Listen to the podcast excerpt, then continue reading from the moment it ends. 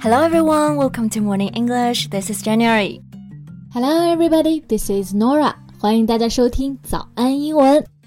Norah，你最近有关注美国西部的山火吗？Yeah, I saw some videos and pictures showing San Francisco under a blood red sky.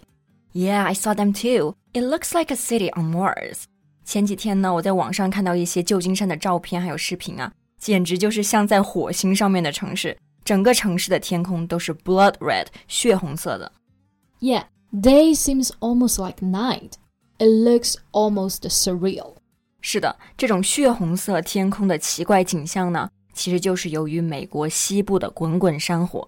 对，那我们今天的这期节目啊，就来一起聊一聊美国的山火。在节目的开始，给大家送一个福利。今天给大家限量送出十个我们早安英文王牌会员课程的七天免费体验权限，两千多节早安英文会员课程以及每天一场的中外教直播课，通通可以无限畅听。体验链接放在我们本期节目的 show notes 里面了，请大家自行领取，先到先得。那我们首先要注意啊，山火的英文并不是 mountain fire 之夜。Right, it's called wildfires，也就是我们中文说的野火，一般是发生在林间，非常难以控制。对，这次的火情真的是非常的生猛。美国西部地区十多个州的山火持续了很多天，其中加利福尼亚州、俄勒冈州和华盛顿州的火情是最为严重的。Yeah, wildfires are ravaging the West Coast, and millions of acres have burned across California, Oregon, and Washington. Ravage 就是破坏、毁灭的意思。It means causes severe and extensive damage to something，就是非常严重的破坏。是的，这次山火呢，对于美国西海岸的破坏程度，真的是可以用 ravage 这个单词来形容了。那我们除了说 wildfires are ravaging the west coast，我们还可以用到另外一个词，叫做 wreak havoc。The wildfires wreak havoc across the west coast。wreak 是动词，本意是 发泄怒火、报仇的意思啊，在这里是造成 havoc，指的是蹂躏和破坏。那我们把这两个单词连到一起，wreak havoc，意思就是造成了严重的破坏，也可以说是浩劫。Yeah, wildfires wreak havoc across the West. For example, in Oregon, more than 500,000 people statewide have been forced to evacuate because of wildfires. That's over half a million. Exactly, and that's more than 10% of the state's population. That's crazy. 那由于山火的火势难以控制啊，Oregon 这个州呢已经有超过五十万人被迫撤离了，这都占了整个州的人口百分之十。Yeah, evacuate 就是疏散、撤离的意思。Be forced to do something 也就是被迫做某事。所以说，be forced to evacuate 就是被迫撤离。Right. We can also say they have been forced to flee their homes. 是的，flee 就是逃离、逃避的意思，flee one's home 也就是哎离开家乡。嗯哼，More than half a million people have been forced to flee their homes. This is insane. Yeah，而且这一次山火造成的影响呢，还不仅仅是让五十多万人被迫撤离。这场空前的大火已经在美国的十多个州摧毁了四千座建筑，烧毁了约五百万英亩的土地。More than five million acres have burned in the wildfires. 那五百万英亩，大家可能听到会没有什么概念，这个其实就相当于二十五个纽约市的面积。哇，真的是太大了。So the one word experts keep using to describe the gargantuan ongoing wildfires in the western United States is unprecedented. 是的，unprecedented 意思就是史无前例的、空前的。It's the most destructive forest fire season in U.S. history. 这个词呢，应该算是一个中性词。 It means never having happened or existed before. 就是这个词，它既可以形容史无前例的好，也可以形容史无前例的糟糕。那么在刚刚这个语境下，unprecedented 意思就是说 worst ever. It is the worst wildfire in the U.S. history. Right.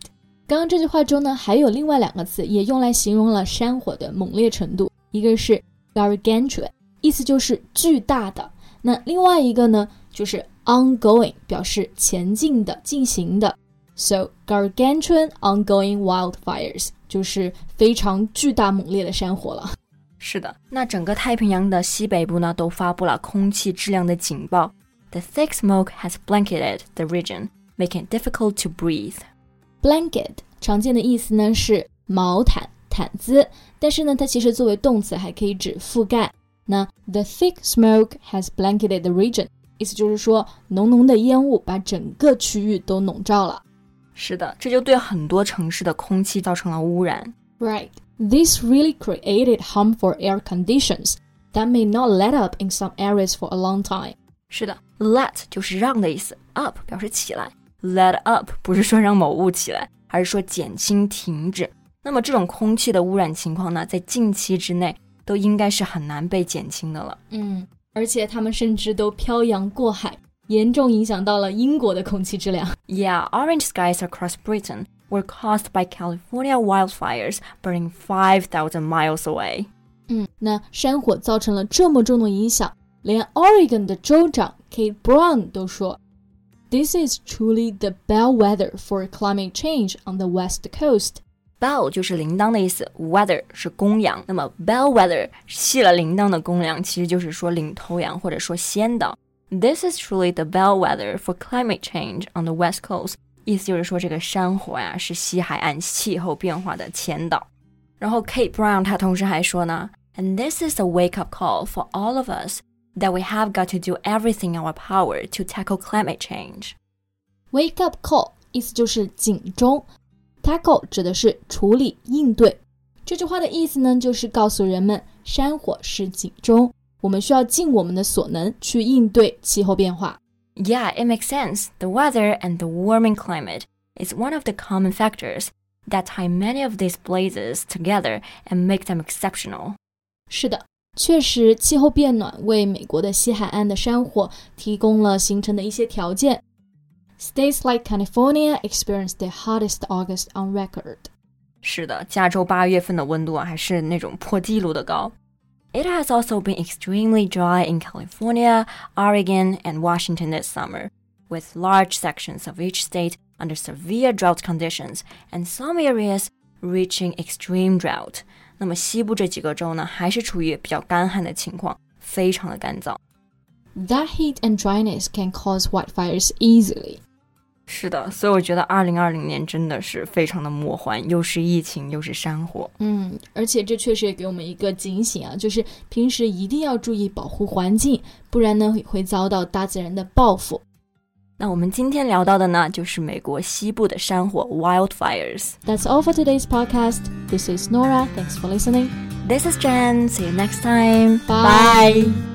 今天的节目就到这里了。如果节目还听得不过瘾的话，也欢迎加入我们的早安英文会员。